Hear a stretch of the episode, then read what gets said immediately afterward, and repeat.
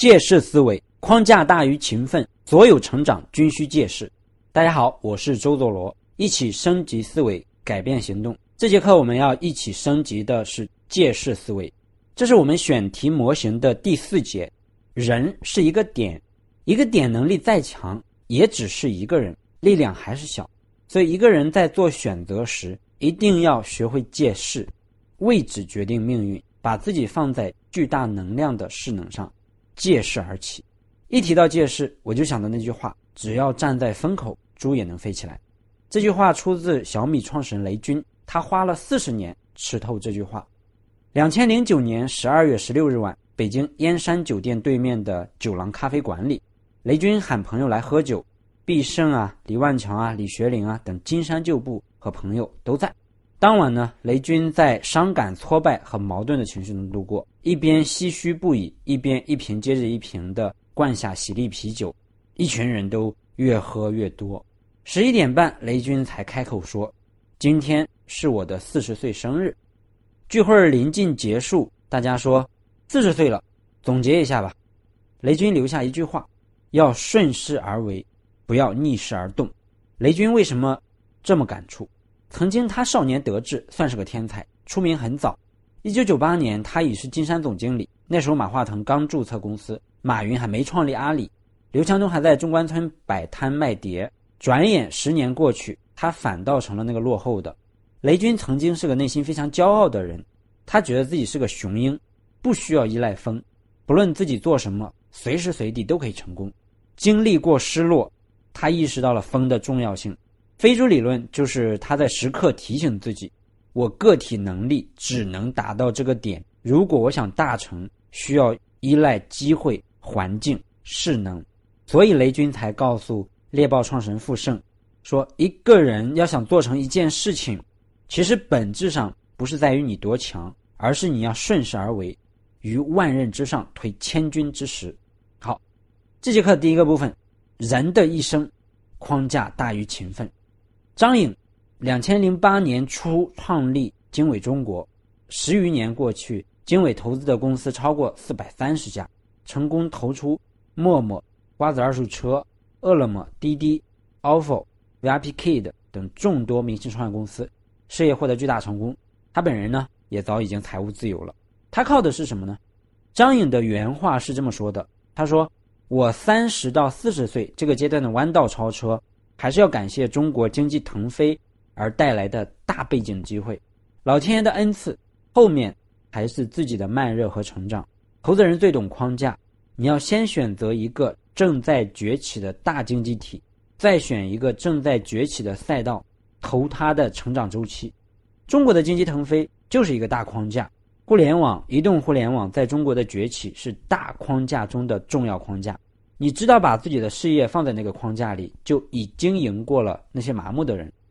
所以张颖在二零一九年下半年的一天说，一些一线头部基金在二零一九年极其保守，有几家头部基金至今新投项目才一到三个，我也是跌破眼镜之吃惊。之前拍胸脯说的聚焦中国、豪赌中国，怎么那么快就缩手缩脚了呢？中美贸易摩擦是常态，创业投资进入深水区。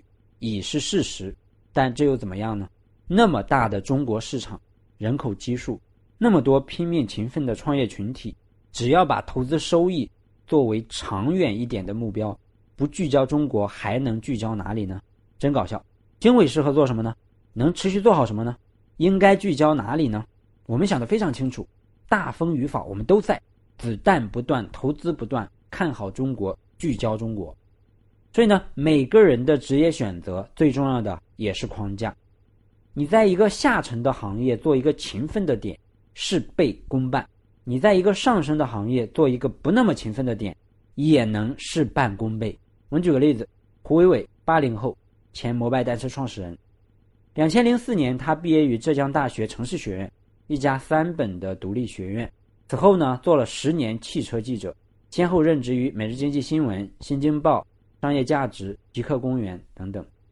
胡伟伟第一份记者工作的月薪只有三千元，除去房子和日常开销，所剩无几。当时传统媒体已经开始走下坡路，他做了十年，月薪也才刚破万。两千一五年，胡伟伟创立摩拜。两千一八年，美团以二十七亿美金的作价全资收购摩拜。所以这里有一个很明显的对比：两千零四年到两千一四年，十年月薪破万；两千一五年到两千一八年，三年财务自由。发生了什么变化呢？是胡伟伟干活更拼命了吗？他怎么拼，一天也不过二十四小时吧？他也不可能在二零一四年发生基因突变成为天才了吧？其实呢，说难很难，说简单也很简单。一个人的发展取决于他对这个时代点线面体的机会判断和选择，即把自己放在怎样的框架里。两千零四年到。两千一四年这十年里，他把自己放在一个下沉的框架里；两千一五年开始，他把自己放在一个时代风口式的框架里。千亿规模的资本机构都成了他的上升框架的组成部分。所以呢，框架非常重要。一个人的出生也是框架。你出生在西藏日喀则，无论你多么努力，你也几乎注定成不了马化腾。如果你生在叙利亚，无论你多么努力，你都有可能随时没命。你还要什么自行车，对吧？你的出身框架可能决定了你人生走向的百分之八十，明白这一点很重要，因为你明不明白，那百分之八十还是在起作用。你若是明白了，还能在那百分之二十上为自己争取一个可期待的未来。所以第一小点，唯出身论是耍流氓，无视出生论更是耍流氓，正视它才是正确的做法，相信概率论才是正确的做法。第二个小点。看清自己命运的局限性，是为了减少不必要的焦虑和痛苦，转而在合理的范围内寻求突破。第三个小点，你说某某大佬三十岁前怎样怎样，三十岁之后就怎样了？你觉得你也可以，是吧？可能他的前三十年就注定他会在三十岁后爆发，你的前三十年可能就注定了你在三十岁之后也差不多还是那样。所以呢，人是各种因素。长年累月的叠加结果，人本质上不会突变，所有突变本质上都是渐变。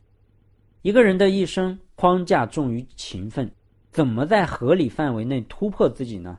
答案当然是尝试尽最大努力去优化那个框架。所以我们来讲这节课的第二个部分，所谓借势就是优化框架。所有成长均需借势，所谓借势就是全面优化框架。我们来讲几个框架的优化。第一，优化城市框架，借城市资源的势。农村没有未来，乡镇没有未来，县城没有未来，小城市没有未来。为什么呢？不是我说的，你去纵观历史的发展，城市化它就是必然。城市是资源最高效利用的必然要求。那有人可能就会问啊，那农村谁管呢？我只能告诉你，不用你操心，一定会有很多人留下。但留在农村更多的是竞争的结果，而非主动选择。所以尽你最大的可能跑到相对最大的城市，这是优化框架。一个能开两百公里时速的车放在烂泥烂路上，一样是个废物。我人生的前二十年做的最正确的决定就是来北京读书，其次是毕业后决定留在北京。我把个人发展放在了北京这个资源框架上。就已经比绝大多数同龄人更有优势。第二，优化职业框架，借产业发展的势。两千一八年九月二十六日，海底捞上市，又一批人财务自由，其中包括 CFO 苟一群，他是所有高管。更多精品课程，请加微信幺八四零四零零七三，微信幺八四零四零零七三。中学历最高的男人。其实他本来没有机会成为亿万富豪的，因为之前他是在学校教会计的老师。那他是怎么加入海底捞的呢？海底捞刚落地西安时，他去帮忙算账赚点外快，结果他被海底捞吸引了，直接从学校辞职加入海底捞。海底捞上市时，他已经持股百分之一点八四，这什么概念呢？海底捞今天是千亿市值，所以他身价肯定是过亿的嘛。你说这算优化框架吗？绝对算。从体制内职业到体制外职业的优化，体制内当然也很好，稳定有安全感。但是如果你想有突破性的成长，体制外可能就更好实现。科技进步的速度越来越快，各行各业的迭代速度很快。曾经那种一份工作做一辈子的想法靠不住了。这代年轻人可能平均每两年就换一份工作。换工作的时候，你就要看是否需要优化职业框架。职业框架最重要的就是看产业。这几年好几波红利让很多年轻人都逆袭了。微博一波，公众号一波，直播一波，短视频一波，知识付费一波等等。我自己也是在二零一五年进入新媒体行业，一直在借内容行业一波一波迭代的势能。第三，选对公司也是优化框架，借公司资源的事。选公司分两种，一是选行业前列的公司，你在那里的努力结果都会被放大。我去的第一家公司是行业前五的创投新媒体，我写的文章就算再烂，也有两三万的阅读量，努力一把就有十万加，这就是借公司资源的事。还有一种就是啊，选暂时还不是行业前列，但正在快速增长的公司。我两千一七年春节辞职后，有一家业界有名的在线交友公司创始人亲自到我家附近请我吃饭，他想挖我去他们公司，我说我想自己创业。他各种说加入他们可以有什么发展？我提出了一个很尖锐的问题，我说：你们公司创业初期有三个联合创始人，你们三个是公司的核心，你们一起把公司做起来的，你们很难让那个核心的第四人出现，对吗？实际上也是，好几年过去了，你们一定也遇到了很多牛人，但公司核心的还是你们三个人，说明我进去了也很难插进去，对吗？所以呢，一个已经打下来的江山，分你一块地，不是不可能，但真的好难。加入一个好团队，一起打江山，一起分田地，也是很好的选择。我创业后虽然体量很小，但我成长很快，所以最初跟着我的助理一直表现很好，就变成我的合伙人了。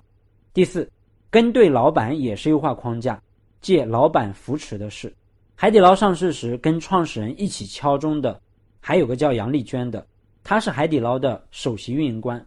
海底捞上市，她身价几十亿，实现财富自由。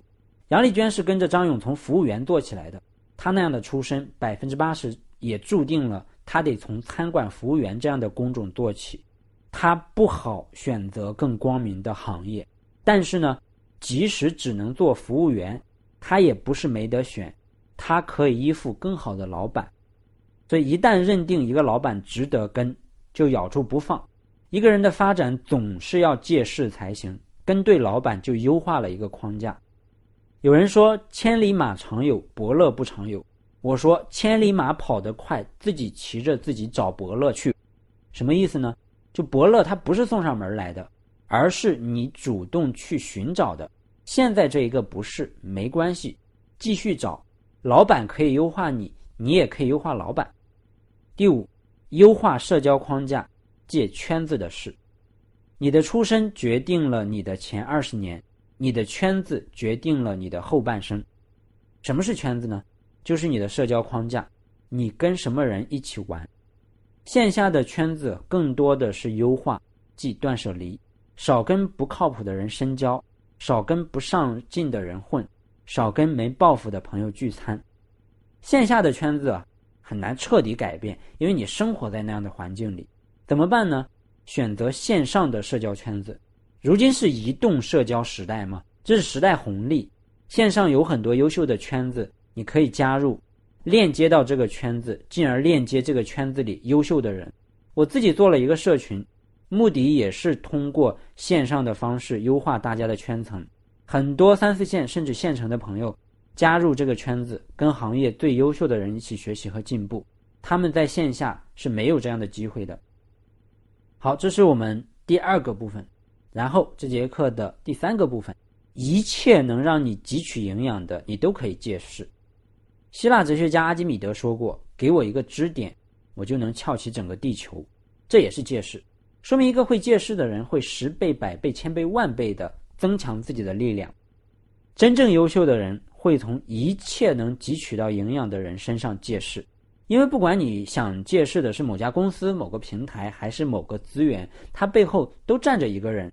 你搞定了一个人，你就撬动了这个人拥有的资源。你可以用别人的什么呢？比如说别人的知识。最好的进步方式呢，就是站在牛人的肩膀上进步。你可以利用别人的知识，通过买课、买书、请客讨教、花钱咨询等方式，用他们的知识为自己所用。再比如说别人的资源，一个人的能力有限，能做的事情、能利用的资源也是有限的，所以我们得学会从他人那里借用各种资源为己所用。社会和职场最直接也最有效用的资源。就是金钱资源和关系资源，你可以利用别人的钱来解决自己的问题。比如说，你想创业，没有资金，你可以去找投资人。比如你在公司上班，可以让老板给你买课、买书。比如说像我们公司买多少书，我们都给报销。你可以利用别人的关系资源来解决自己的问题。比如说很多人比较聪明啊，经常发朋友圈问：“请问有人认识叉叉叉吗？求介绍，红包奉上。”这就是很聪明的做法。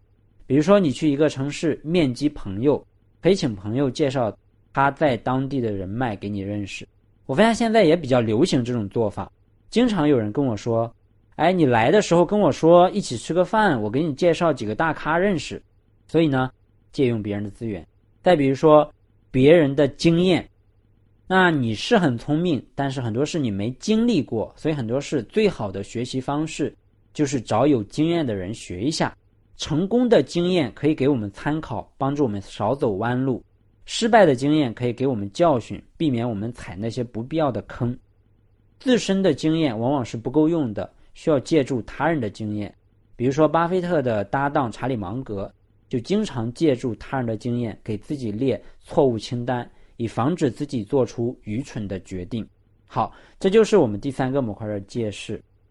然后最后我们总结一下，就是说。框架大于勤奋，人是环境的产物。所谓借势，就是不断优化自己的框架。你生在一个地方，不意味着你必须一生在此。你父母是谁也是注定，但和什么样的人同行，你可以持续优化。工作技能三百六十行，在哪一行发展，你可以选择的。选择之后，也不意味着你不能继续选择。你现在公司烂，领导不行，同事不友好，没什么好抱怨的，你可以换。市场公司千千万，线下的环境不好优化，你还可以选择线上的。同时呢，一切能让你汲取营养的，你都可以借势，不断改变自己的人生要素框架，框架越来越好，你的努力才能更好的发挥效用。好，这就是我们借势思维这一课。最后，我们思考一下，升级思维的目的是行动的改变。那么，听完这节课，你可以思考一下。接下来你可以优化的框架有哪些？然后你准备怎么做？欢迎你在留言区写下你的思考。如果课程对你有启发帮助，欢迎把课程推荐给你的好朋友。